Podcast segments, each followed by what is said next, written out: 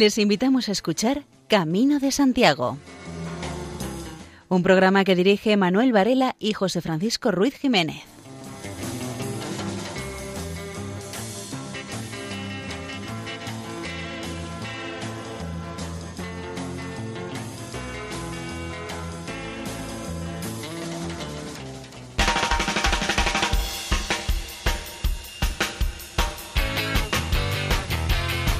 Queridos oyentes, les damos la bienvenida a una nueva edición del programa Camino de Santiago en la sintonía amiga de Radio María, ya camino hacia el final de la primavera y en los primeros rigores del estío.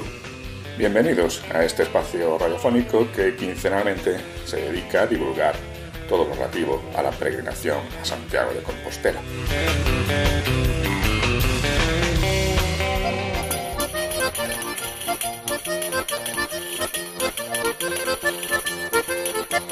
Distintos caminos que llegan a Santiago, no hay, eh, como ya suponen todos ustedes, el número de peregrinos que en esta época del año solía haber.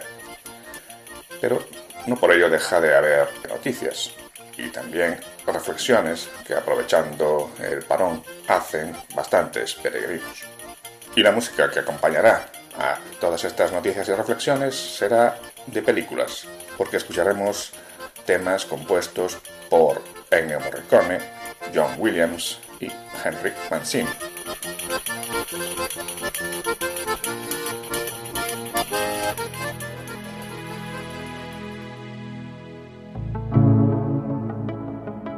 In Memoriam, Fiona Hastings, peregrina inglesa.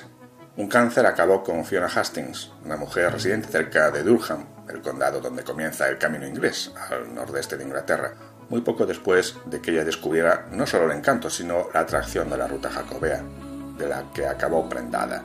Pues en el año 2014 se lanzó a recuperar el punto de partida del camino inglés, que no es otro que la abadía de Finchale, a poco más de 7 kilómetros de la mencionada ciudad de Durham y su catedral Patrimonio de la Humanidad. En ese templo se daban cita a los peregrinos medievales antes de echar a andar hacia los puertos del sur del país británico para embarcarse rumbo a Galicia. Fiona Hastings, que falleció cuando las estadísticas apuntan a que le faltaba un poco menos de la mitad de la vida, se apuntó decididamente a la peregrinación y se enamoró del ambiente peregrino. También redescubrió la religión y optó por el catolicismo. Con esa sonrisa suya que no perdió hasta el final, dispuso ejemplarmente de cómo y dónde iba a morir y dejó preparado su funeral, nunca perdió su ánimo ni su buen humor ante el cáncer, sabiendo que iba a perder la vida, pero sabiendo también que, como el camino ingresa a Santiago, somos portadores del gen de la inmortalidad.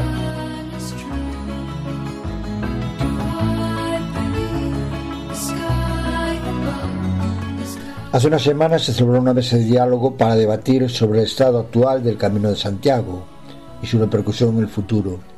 De momento, el compromiso aceptado entre todos es el de colaboración y coordinación, unión, aprovechar este tiempo de reflexión como una oportunidad para estudiar y redimensionar el camino. Identifica temas concretos y analizados. Una parte da un no rotundo por respuesta. La mente humana es muy olvidadiza y existe el temor que, al igual que ocurre en la naturaleza salvaje, alcance al camino una lucha encarnizada por la supervivencia, algo que ya había comenzado y ante un horizonte incierto y de vacas flacas, ciertos elementos del sector privado quieren eliminar competencia, poniendo en la diana a los albergues nativos, parroquiales o a los públicos. Algunos, sin querer quitarle ilusión a nadie, opinan que esta mejoría durará únicamente el tiempo en que se tardará en sacudirnos el susto del cuerpo. Luego, poco a poco, volverá a lo de siempre y se cometerán los mismos errores. Final y maturatoriamente la opinión, o se trata únicamente de un deseo, que después de esta una situación crítica cambiarán las prioridades, los valores y la filosofía de vida, saldremos distintos, incluso mejores. Se ofrecen diferentes respuestas y puntos de esta vista positivo son reinventar el camino intelectualmente, volviendo al carácter que tenía hace unas pocas décadas, que el camino retome su verdadera esencia y su origen primitivo, aun reconociendo la imposibilidad de limitarlo a ese sentimiento, capacidad de ofrecer a los peregrinos un camino distinto, sencillo y austero, donde pueden encontrar la posibilidad que los buscan, desde una experiencia única hasta el sentido de la vida de cada uno, aprender a valorar las pequeñas cosas y las personas. En estos momentos estamos viendo y viviendo muestras de mucha generosidad, solidaridad y reconocimiento social. Todo esto puede empujar a revitalizar el camino. Y con el fin de robustecer el espíritu del camino y de devolver el mismo carácter de peregrinación en foros y asociaciones, se solicita que se estudien quienes se hacen merecedores de recibir a Compostela a su llegada a Santiago. Un día como hoy, 14 de junio, pero del año 1994, se despedía de este mundo el compositor de música para películas Henry Mancini. Aprovechamos el aniversario de su fallecimiento para recordar un tema musical suyo, Paseo del Pequeño Elefante, que interpretan los relámpagos.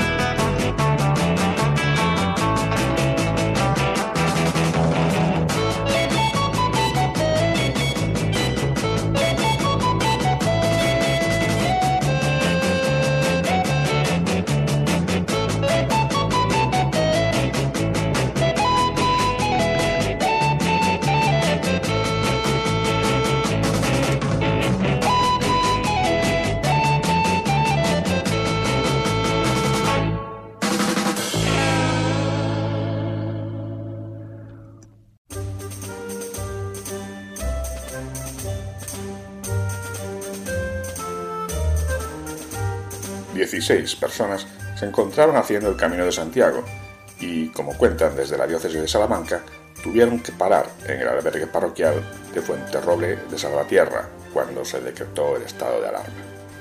Allí conviven con el sacerdote Blas Rodríguez, para quien este es un ejemplo de la acogida de la Iglesia. Se acoge a cualquier persona de cualquier nacionalidad y credo, y es que los peregrinos son de Italia, Gran Bretaña, Alemania, Holanda y América. Para hablar Rodríguez, esto es un pequeño Pentecostés, hablando en lenguas diferentes porque todos entienden. Lo que importa es la buena voluntad y el deseo de que todos pongan lo mejor de su parte, lo que tienen en cada momento. Uno de los peregrinos, Eduardo, también ha explicado a través de la diócesis de Salamanca su experiencia, y dice que tuvo mucha suerte de encontrar cobijo en Fuente Roble. Él no tenía posibilidad de volver a su país en marzo, no había manera de regresar. Se organizan en habitaciones distintas, él, por ejemplo, la comparte con otro señor de Madrid. Hacen limpieza del lugar donde descansan y colaboran en lo que pueden, leen, escuchan música y cada día hacen un momento de meditación, leen el Evangelio y lo comparten. Acondicionaron un taller de carpintería y construyen un pequeño barrio con casas de diversas nacionalidades. Lijan los carros de arriero, preparan los refugios para pájaros, abejas y murciélagos que van a colocar durante el recorrido y que servirán también como señalización de la ruta hacia Santiago de Compostela. Todo con un objetivo común, iniciar una nueva edición de la Marcha Arriera. Las pruebas realizadas por los sanitarios de la Junta de Castilla y León a finales de mayo a las 14 personas confinadas en el albergue de Fuenterroble dieron negativo. Se ponía fin a las dudas que había semanas atrás por un posible positivo, que con el paso del tiempo se ha tornado en negativo al COVID-19. El padre Blas Rodríguez, responsable del albergue, se mostraba satisfecho y agradecía a la Junta el haber realizado los controles pertinentes. Los peregrinos seguirán manteniendo las normas sanitarias y vigilando las salidas, pues son los únicos en el pueblo a los que se les hizo los análisis para confirmar o no la incidencia de la enfermedad. Al principio del estado de alarma, el albergue tuvo que acoger también a cuatro niños procedentes del Colegio de Armenteros, hasta que su madre, que vivía en Valencia, tuvo los permisos necesarios para acudir a Fuenterroble a recogerlos. Han sido varias las iniciativas solidarias para apoyar al grupo de acogidos en el albergue de Fuenterrobles. Y el ayuntamiento de Guijuelo, por ejemplo, entregó frutas, verduras y hortalizas procedentes de donaciones realizadas por negocios de la villa. Aunque sigue acogiendo personas durante la crisis del coronavirus, la falta de donaciones está retrasando la reparación de algunos problemas, como el sistema solar de agua caliente pero la petición ha contado con una muy buena acogida desde los primeros días por personas que ya se alojaron allí anteriormente. Hay una frase que se refiere al padre Blas, el sacerdote que regenta el albergue. La frase dice, si hay un ángel para los peregrinos y para todos los que pasamos por su casa, es él. Con esa frase, referida al padre Blas, se inicia una petición, recaudar dinero para el albergue parroquial de peregrinos de Fuenterroble de Salvatierra, una voluntaria habitual, Isabel Venegas Albano, inició una campaña de micromecenazgo a través de la plataforma GoFundMe para dotar de fondos al centro, que solo se financia a través de donaciones de peregrinos. Este albergue, que ya lleva 24 años, comenzó a partir de un conjunto de escombros y gracias a las rehabilitaciones impulsadas por el padre Blas, ha podido recuperar muchas estancias con más de 2.500 metros cuadrados de terreno, incluyendo talleres, jardín, oratorio y huerta. Así se divide en pequeños módulos para que los peregrinos puedan tener su independencia e intimidad. Se empezó desde cero y el padre Blas siempre quiso que fuese la casa de todos y poder resolver las necesidades de los peregrinos. El padre Blas cuenta cómo, además de los voluntarios que van habitualmente, colaboran más personas, entre ellos los propios peregrinos, que también aportan su grano de arena. Unos pintan, otros son electricistas, otros cocinan, otros limpian y otros están en el jardín. Todo para hacer del albergue un lugar mejor, ya que es un proyecto abierto y solidario. En la campaña de micromecenazgo que inició Isabel Venegas, los primeros días eh, recaudó 2.200 euros por parte de peregrinos, que en algún momento pasaron por el albergue. Consideran esto una sorpresa, no se imaginaban tanta recaudación y se muestran optimistas, pues cuantos más medios, más posibilidades tienen de ir ultimando detalles. A ser un lugar tan amplio el albergue, pues siempre hay cosas que hacer. Cuando no es la pintura, es la puerta de hierro que está oxidada.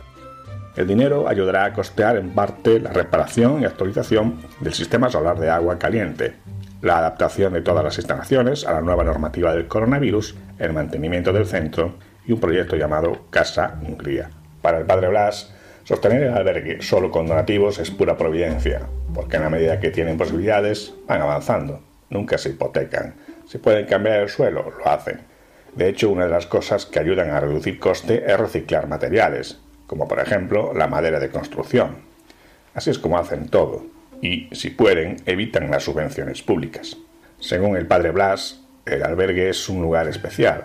Cuando se traspasa su puerta, el que llega se siente en casa y respira un ambiente diferente. Es un sitio donde nada se exige y todo se comparte. El padre Blas no solo regenta el albergue, sino que también es el párroco de la propia localidad, Fuente Roble de Salvatierra, y de otras siete localidades. Además, lleva adelante una campaña solidaria para recuperar patrimonio olvidado. Empezó con la iglesia de Casilla de Flores. La primera fase de este proyecto ya comenzó. En camino de Santiago recluido, la ruta jacobea pendiente de una lenta resurrección en otoño.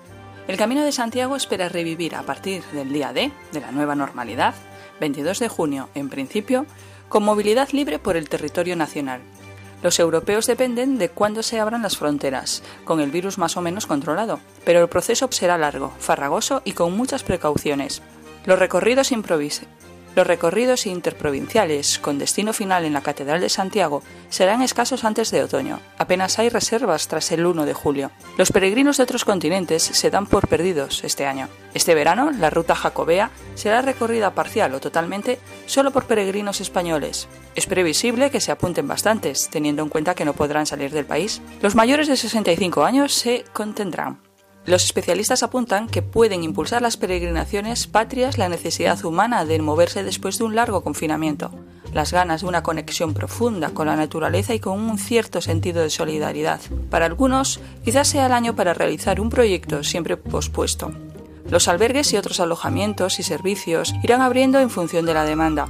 Es probable que algunos no lo hagan por falta de rentabilidad, una ruina para la extensa red de pequeños negocios familiares, aunque la mayoría conseguirá sobrevivir.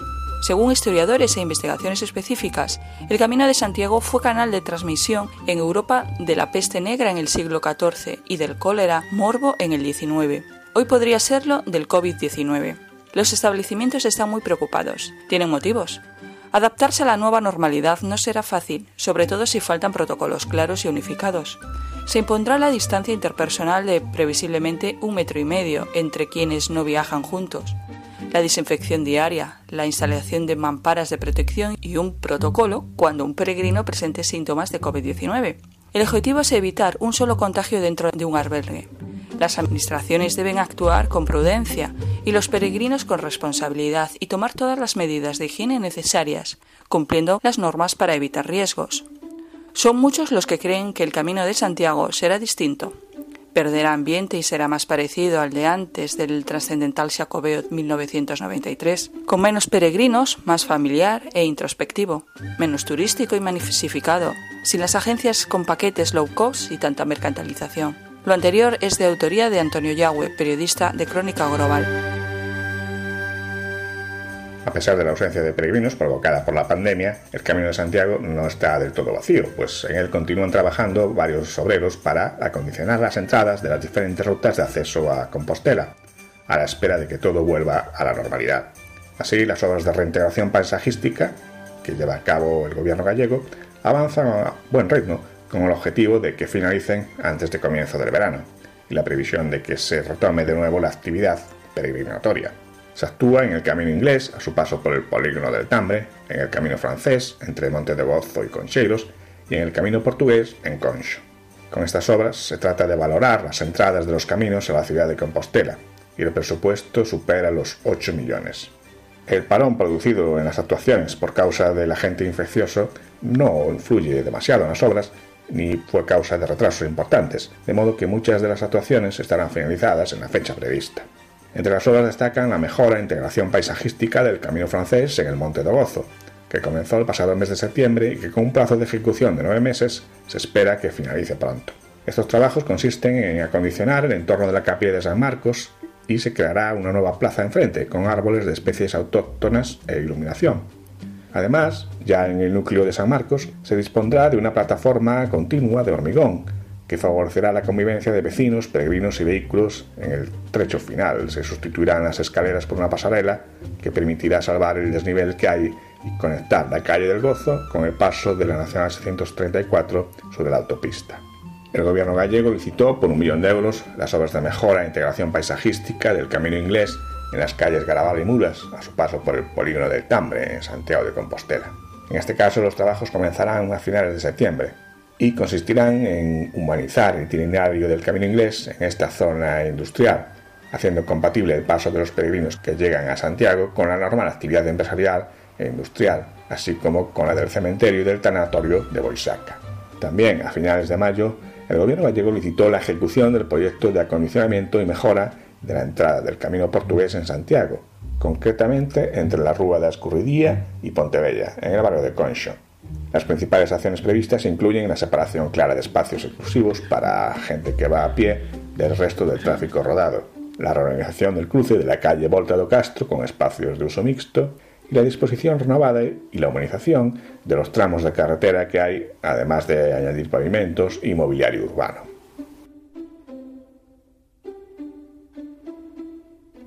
Y acabamos un primer bloque de noticias hablando de la instalación de un presbiterio provisional en la Catedral de Santiago, en el que se podrá volver a celebrar liturgia. Es una estructura de madera que está situada a los pies de la nave central, en la parte posterior del pórtico de la Gloria. Permitirá desarrollar celebraciones litúrgicas mientras continúan las obras en la capilla mayor. Este altar provisional es desmontable, reversible y reutilizable y presenta características constructivas similares a las del cierre desmontable ya ejecutado en el pórtico de la Gloria. Incluye, además de la mesa de altar, un ambón y bancada para concelebrantes. El espacio se completa con la instalación de sonido y una iluminación específica. Preside el conjunto un Cristo crucificado medieval que formaba parte del antiguo trascoro de la catedral. Y en el lado opuesto al ambón hay una imagen pétrea del apóstol Santiago del siglo XIV. En la parte posterior, a través de un cristal, se vislumbra el parteluz del pórtico de la gloria. El hecho de que sea reutilizable permitirá además que pueda ser desmontado e instalado en cualquier otro espacio, fuera de la catedral, para determinadas celebraciones. El premio Princesa de Asturias de las Artes de este año se le concede a los compositores Ennio Morricone y John Williams, en los que el jurado reconoce el valor fundamental de la creación musical para el cine y dice de ellos que son dos de los compositores vivos más venerados en todo el mundo. Morricone construyó su reputación poniendo música desde Europa al lejano oeste americano. Pero ahora vamos a escuchar el Ave María guaraní de la película La Misión,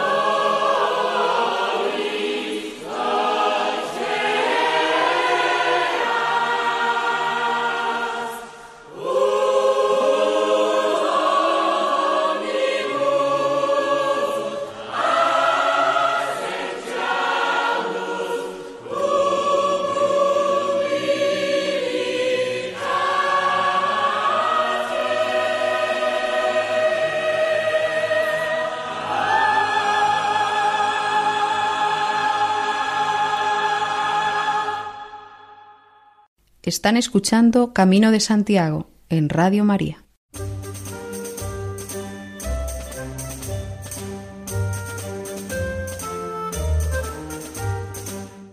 En una videoconferencia, los alcaldes de la mancomunidad de ayuntamientos gallegos del Camino Francés se trató el tema de la reactivación de la peregrinación jacobea en las próximas semanas, una vez que se den las condiciones de movilidad y seguridad sanitaria que así lo permitan.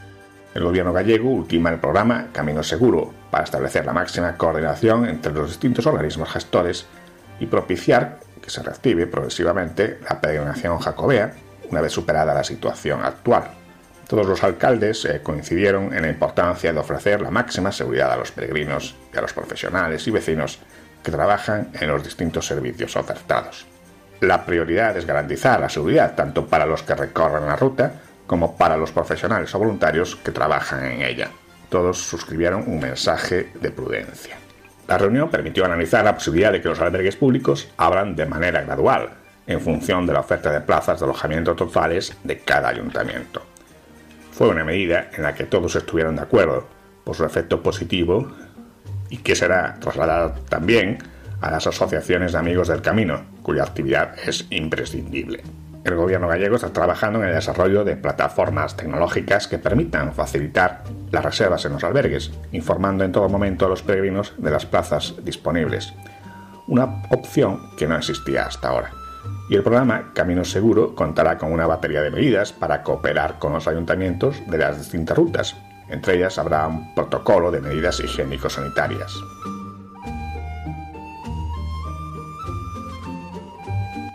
En el pasado mes de enero hubo un ciclo de conferencias sobre el Camino de Santiago, organizadas por la Fundación Juan Marc. Una de las conferencias, titulada El Códice Calistino, todo un mundo concentrado en un libro, la dio Arturo Tello, que es profesor titular en el Departamento de Musicología de la Universidad Complutense de Madrid. Escuchamos una pequeña parte de su intervención. Cuando Dios Padre, Rey del universo, repartió las provincias entre sus apóstoles, escogió a Santiago, para iluminar a España. Primero entre los apóstoles, mártir en Jerusalén, Santiago Egregio, santo ha sido en su martirio. De Santiago buscó ayuda la piadosa Galicia, pues le muestra a esta gente el camino de la gloria. Y así con sus frecuentes oraciones canten esta melodía. Señor Santiago, gran Santiago, ahora y siempre nos ayude Dios, primero entre los apóstoles, Mártir en Jerusalén, Santiago Egregio, santo ha sido en su martirio. Oh feliz Santiago, nuestra verdadera fuerza, aleja a nuestros enemigos y protege a los tuyos. Haznos tus devotos para así complacerte. Este, que es el himno de Ultreya, el himno de los peregrinos, el último canto que aparece con música en el Codex Calistino, sintetiza lo que verdaderamente es el Códice Calistino. Aquí tendríamos todo un libro recogido en un canto justo en el canto, en este himno de los peregrinos. Bien, ya sabemos sobre lo que trata el Códice Calistino, no tenemos más que mirar este canto, este himno. Trata sobre Santiago Apóstol, el santo, el patrón, el primer mártir entre los apóstoles, el patrón de España, patrón primero también de Galicia, pero para iluminar España, para iluminar toda España. Allá por el año 2011, este códice fue sustraído del archivo de la catedral, donde había sido celosamente custodiado pues, unos 800 años, felizmente recuperado en 2012, en el garaje ¿no? del electricista que pasaba por allí. de manera que poca será la gente hoy día, al menos en España, que no haya oído hablar verdaderamente del Códice Calistino. Ahora bien, ¿cuánta de esta gente sería capaz de recoger una respuesta certera sobre lo que representa el Códice Calistino por lo que contiene, por lo que es, por lo que condensa? Pues yo creo que muy poca. El Códice Calistino es considerado obra cumbre no sólo de la música española, sino de la música universal, ni siquiera ya europea, música universal. Y el apéndice 1, Aquí está, eh, desde el punto de vista musical, lo verdaderamente interesante. Y es una de las grandes joyas que tiene el Códice Calistino, las obras polifónicas. Los cantos de nueva composición, conductus, versus, tropos, epístolas farcidas, secuencias y demás, que son, sin un sustrato necesariamente bíblico, de un gusto más regional o incluso local. De hecho, son estos cantos los que hacen verdaderamente especial el Códice Calistino, tanto por su polifonía como por sus características estructurales y sus características técnicas. Ustedes tienen que plantearse ejemplos como estos sonando después de haber hecho kilómetros y kilómetros para llegar a Santiago, cruzar el pórtico de la gloria, admirándonos de la belleza que tiene, y encontrándonos con la luminosidad, con la magnificencia de las vidrieras que por supuesto ya no existen, serían otras, pero que estarían ahí, el incienso, el aroma, es decir, todo un festín, todo un regalo para los sentidos y la sonoridad de la liturgia. Para el peregrino, este era el mejor regalo que podía recibir después de hacer la peregrinación. Cantar, unirse, aún sin voz, solo con la escucha, solo con la presencia, a todas estas voces que cantan a Santiago. Alegrémonos gozosos, con suma alegría, feliz y jubilosa se alegre España. Por la victoria santa y luminosa del glorioso Santiago, que sube hoy a los cielos y es coronado en la gloria. Este Santiago, el de Cebedeo, hermano del bendito Juan, sobre el mar de Galilea fue llamado por el Salvador, quien siguiendo su mandato lo deja todo y como anunciador de la verdad, la fe en la Trinidad, como anunciador de la verdad, la fe en la Trinidad predica por Judea. Eso es lo que hizo Santiago. Santiago, fuerte en la gracia, da testimonio de la ley, que es la ley, el Evangelio, la nueva ley de los cristianos. ¿no? Da a conocer a Cristo para siempre viajando por todas las partes del mundo. Pero aquí Igual que en el Dum Pater Familias encontrábamos la razón de todo el códex, precisamente siendo el último canto, aquí encontramos la razón con la cual hemos iniciado.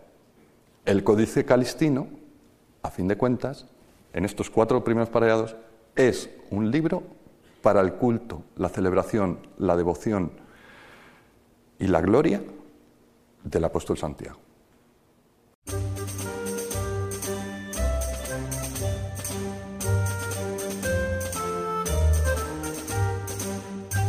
La pasada semana mantuvieron una videoconferencia el consejero de Cultura del gobierno gallego, Román Rodríguez, y una secretaria de Estado del gobierno portugués, Rita Márquez. Fue para trabajar conjuntamente en la reactivación del Camino de Santiago, un campo en el que ya vienen cooperando con resultados satisfactorios a lo largo de los últimos años.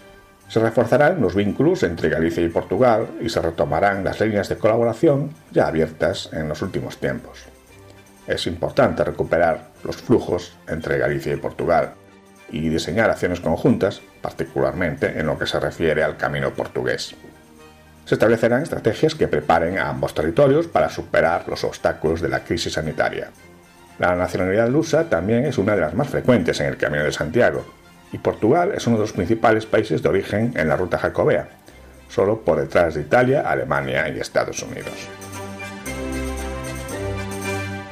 Otro de los compositores eh, galardonados este año con el premio Princesa de Asturias de las Artes es eh, John Williams, músico que trasladó el espíritu de la tradición sinfónica vienesa a grandes éxitos de Hollywood. Escuchamos eh, el tema El viaje a nunca jamás, interpretado por la Film Symphony Orchestra.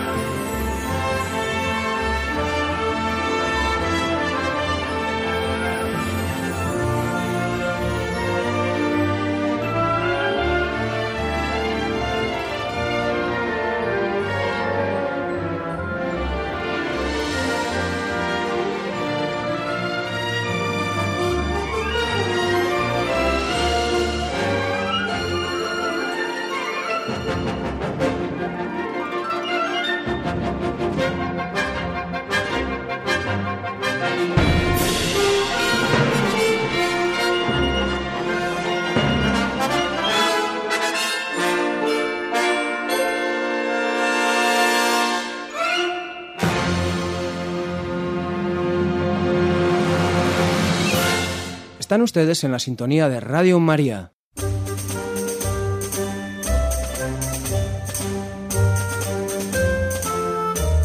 E iniciamos el segundo bloque de noticias con una noticia sobre pedalear de Roncesvalles a Santiago a los 78 años. El camino de Emilio Villanueva para honrar a las víctimas del COVID-19. Pedalear de Roncesvalles a Santiago a los 78 años. El camino de Emilio Villanueva para honrar a las víctimas del COVID-19. Lindando los 80 años de edad, Emilio Villanueva acometerá una aventura jacobea con el virus todavía al acecho. Quiere hacer el camino de Santiago desde Roncesvalles en ocho etapas en bici de montaña, honrando en cada final la memoria de los fallecidos que tuvieron que ser enterrados sin el calor de la familia y los amigos. Fueron precisamente el testimonio de sus hijas enfermeras sobre el impacto de una enfermedad de efectos imprevisibles y el sentimiento desolador de sacerdotes al enterrar a vecinos con apenas tres acompañantes, los que le llevaron a idear un homenaje a las víctimas del coronavirus. Sus hijas pretenden disuadirlo, pero él dice que tiene que hacer algo que implique un sacrificio. El reto también es de altura, tanto por su edad como por las precarias condiciones de entrenamiento a las que somete el obligado confinamiento por el estado de alarma. A sus 78 años, ya jubilado tras una trayectoria laboral en la que combinó un puesto de carnicería en el mercado de abastos de Ponferrada y un taller y tienda de bicicletas en el barrio de La Placa, Villanueva ha trazado un pequeño circuito de apenas 200 metros sorteando cerezos tanto para salir de la monotonía del rodillo como para acostumbrar al contacto del culot con el sillín en condiciones similares a las del trazado del Camino de Santiago. Cuando el proceso de desescalada le permita prepararse en condiciones al aire libre, estima que apenas harán falta un par de semanas para afrontar con garantías ocho etapas de entre 80 y 120 kilómetros comparadas en Estella, Santo Domingo de la Calzada, Burgos, Carrión de los Condes, León, Ponferrada, Puerto Marín y Santiago de Compostela. No lo hace por protagonismo, es un sentimiento. Ya fue contactando con las cofradías de los distintos finales de etapa con la idea de poder participar a su llegada con las tradicionales misas del peregrino. Emilio Villanueva hará en principio la aventura en solitario, aunque ya ha recibido el ofrecimiento de una ciclista de élite. Como quiere extremar las precauciones de contagio, busca el acompañamiento de una autocaravana para evitar descansar y dormir en albergues. Su idea es prender una antorcha que llevaría en el portabultos de la bicicleta, su seña de identidad a la hora de llegar a cada destino cada tarde minutos antes de la misa del peregrino. Será una peregrinación emotiva, por guardar en cada meta un homenaje a quienes el coronavirus dejó en la cuneta. Nace el pasaporte del Camino de Santiago como complemento a la credencial el 3 de junio se presentó el Pasaporte del Camino para contribuir al desarrollo, conocimiento y consolidación del Camino de Santiago. Este pasaporte tiene grabados originales creados con técnicas de diseño artesanales de los parajes más hermosos del Camino francés. Secretos escondidos que se iluminan en cada página con la luz ultravioleta. Los detalles más sorprendentes de su historia y leyendas narradas por la voz del espíritu del peregrino. La misma esencia de Botafumeiro que impregna sus páginas un documento que inmortaliza cada parada cuando se sellan sus páginas junto a la credencial oficial.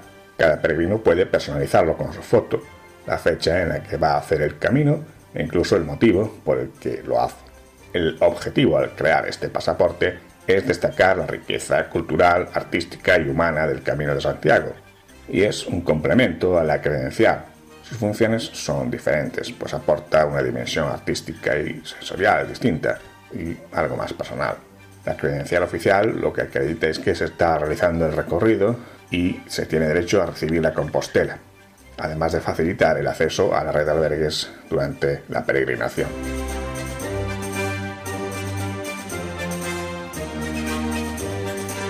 El Cabildo de la Catedral de Santiago ve en el momento actual motivo suficiente para solicitar a Roma una prórroga del Año Santo de 2021, teniendo en cuenta sobre todo la crudeza de la pandemia del coronavirus.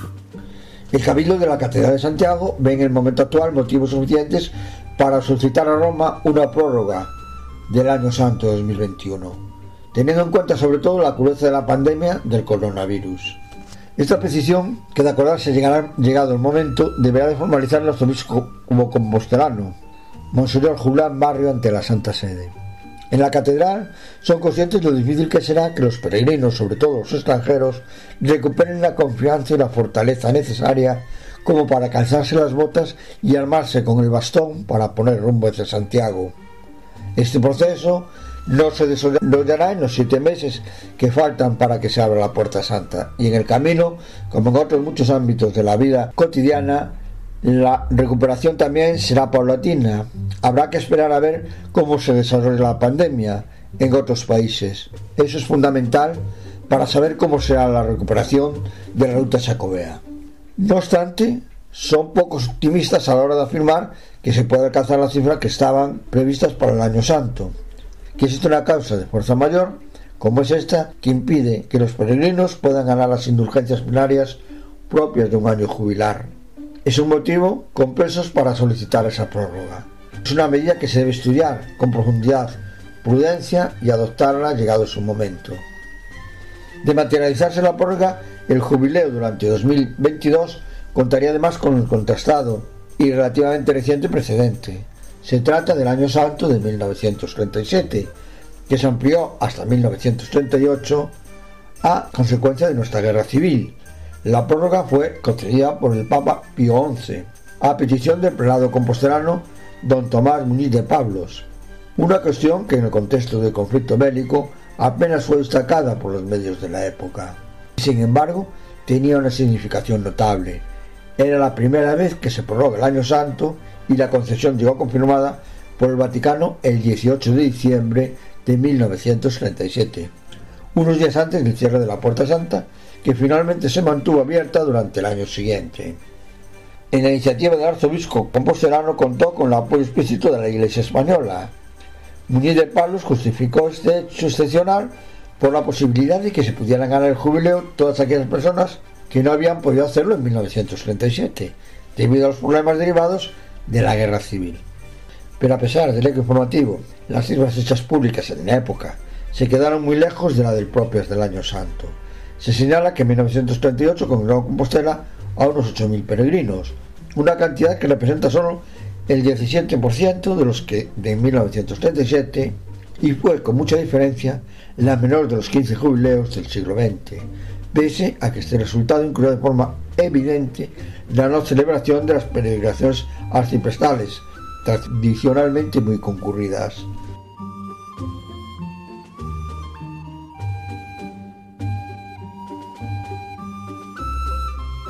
La Consejería de Cultura abrió el plazo de inscripción de nuevas acciones formativas gratuitas en materia higiénico-sanitaria destinadas a los albergues del Camino de Santiago. Se enmarcan en el programa Galicia Destino Seguro, puesto en marcha por la Junta de Galicia para la mejora de la formación de los profesionales que atienden a los viajeros. En total, durante este mes de junio se ofrecen 500 plazas gratuitas para los profesionales de las cuatro provincias, a través de una jornada en la que se acercarán medidas higiénico-sanitarias para la reactivación de los albergues ante la COVID-19. La finalidad es orientar las actuaciones de los albergues en la fase de reactivación de la actividad, de manera que quede garantizada la salud en el ámbito laboral tanto de las personas trabajadoras como de los peregrinos. La primera de las acciones se celebró el 9 de junio, con un webinario especialmente dirigido a los albergues de la provincia de Lugo. La siguiente acción fue el 12 de junio, también para los albergues de esa provincia. Para los ubicados en la provincia de A Coruña están previstas dos fechas, el 16 y el 18 de junio. Finalmente, para los establecimientos de las provincias de Pontevedra y Ourense, el webinario se celebrará el viernes 20 de junio. En todos los casos, cada webinario tendrá una hora de duración, comenzando a las 11 de la mañana. El aforo máximo de cada una de estas acciones formativas es de 100 plazas, por riguroso orden de inscripción. Además, una vez finalizado el webinario, durante 15 días se pondrá a disposición de los albergues un servicio de asistencia en línea, donde se dará respuesta a las dudas específicas de aplicación de las medidas higiénicas sanitarias.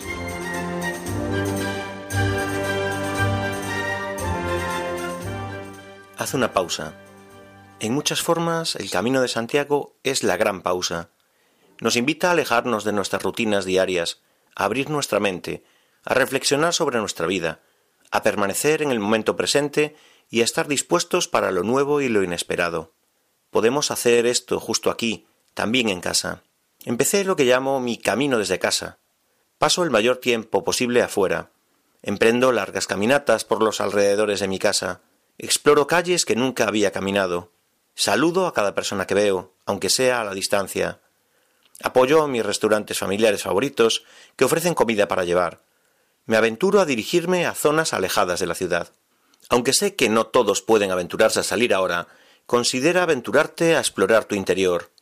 La esencia de un peregrinaje es el viaje interno, y a éste podemos acceder en cualquier parte, en cualquier momento, sentada o sentado en tu patio trasero, en la terraza o en un rincón tranquilo de tu hogar, puedes sopesar alguno de los cuestionamientos más profundos que te impulsaron a andar el camino, o aquellos a los que esperabas encontrar respuesta mientras te encontrabas ahí. Las respuestas no están en el camino, están dentro de ti.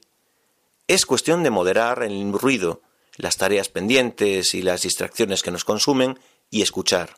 Para mí eso significa embarcarme en una desintoxicación digital como parte de mi camino desde casa. En particular, en estos tiempos tan inciertos, es fácil dejarse arrastrar por las actualizaciones noticiosas y por las reacciones de otras personas. Cuanto más conectado o conectada estés, más probable será que empieces a reaccionar desde una postura de miedo o ansiedad también. Demos un paso colectivo hacia atrás y hagamos una pausa. Una desintoxicación digital no significa deshacerse de la tecnología, significa no permitir que nuestros aparatos digitales dominen nuestro día a día. No necesitamos llevar un teléfono para caminar. Yo estoy poniendo el mío en un descanso indefinido. Por supuesto, lo utilizaré de vez en cuando, pero ahora solo será durante espacios de tiempo predeterminados durante el día. Reconsidera. Piensa en tu hogar como si fuera tu mochila de peregrino. Si tuvieras que apilar todas tus posesiones sobre tu espalda, probablemente no llegarías muy lejos. En todo caso, ¿por qué tenemos tantas cosas? ¿Por qué algunos de nosotros sentimos la necesidad de acumular objetos? Recientemente leí que más de una cuarta parte de las personas con garaje para dos coches tienen tantas cosas en ellas que no pueden aparcar ahí su vehículo. Es tiempo de reconsiderar. Tal vez hayas oído hablar de la regla 80-20, también conocida como el principio de Pareto. Establece que, por lo regular, nosotros utilizamos cerca del 20% de lo que tenemos. El resto de nuestras posesiones, ese 80%, se queda donde está, sin usarse, acumulando polvo. Nuestras cosas pueden abrumarnos de manera física y mental. Lo que en realidad necesitamos y empleamos en forma activa es sorprendentemente poco. Pasar más tiempo en casa es una oportunidad única de revisar tus cosas como nunca lo has hecho. Olvídate de almacenar, haz una limpieza general libérate del desorden y más bien comparte tus posesiones. Reoriéntate. Mi camino desde casa es también un ejercicio de reflexión y priorización, de dirigir una menor parte de mi atención al mundo exterior y centrarme más en el interior. Es una invitación a desacelerar el ritmo, atar cabos sueltos y proyectos pendientes, conectarme con las personas que me rodean, visualizar el mundo en el que quiero vivir y crear espacio para lo nuevo. No estoy cancelando mis planes de viajar a España, simplemente estoy reprogramando hacerlo en una fecha posterior. El camino no se irá a ninguna parte. Está descansando y reconfigurándose. Hagámoslo nosotros también. Karin Kisser. Comenzábamos este programa escuchando El paseo del bebé elefante, tema de Henry Mancini, y lo acabamos escuchando el mismo tema pero en una versión un tanto diferente, la que nos trae Ted Nash.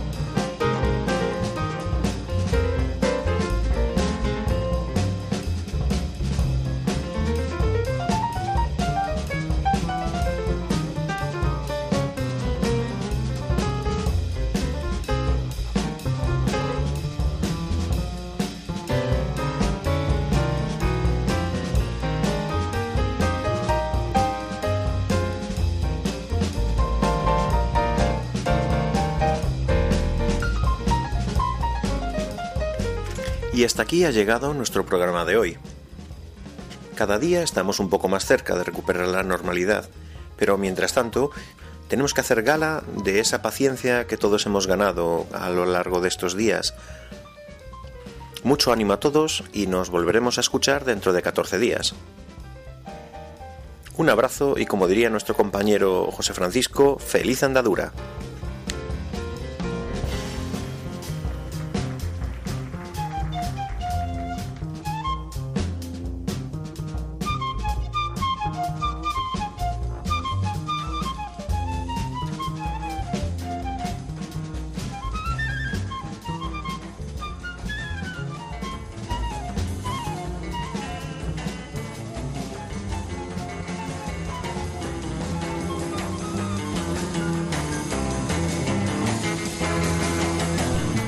Escuchado en Radio María Camino de Santiago, dirigido por Manuel Varela y José Francisco Ruiz Jiménez.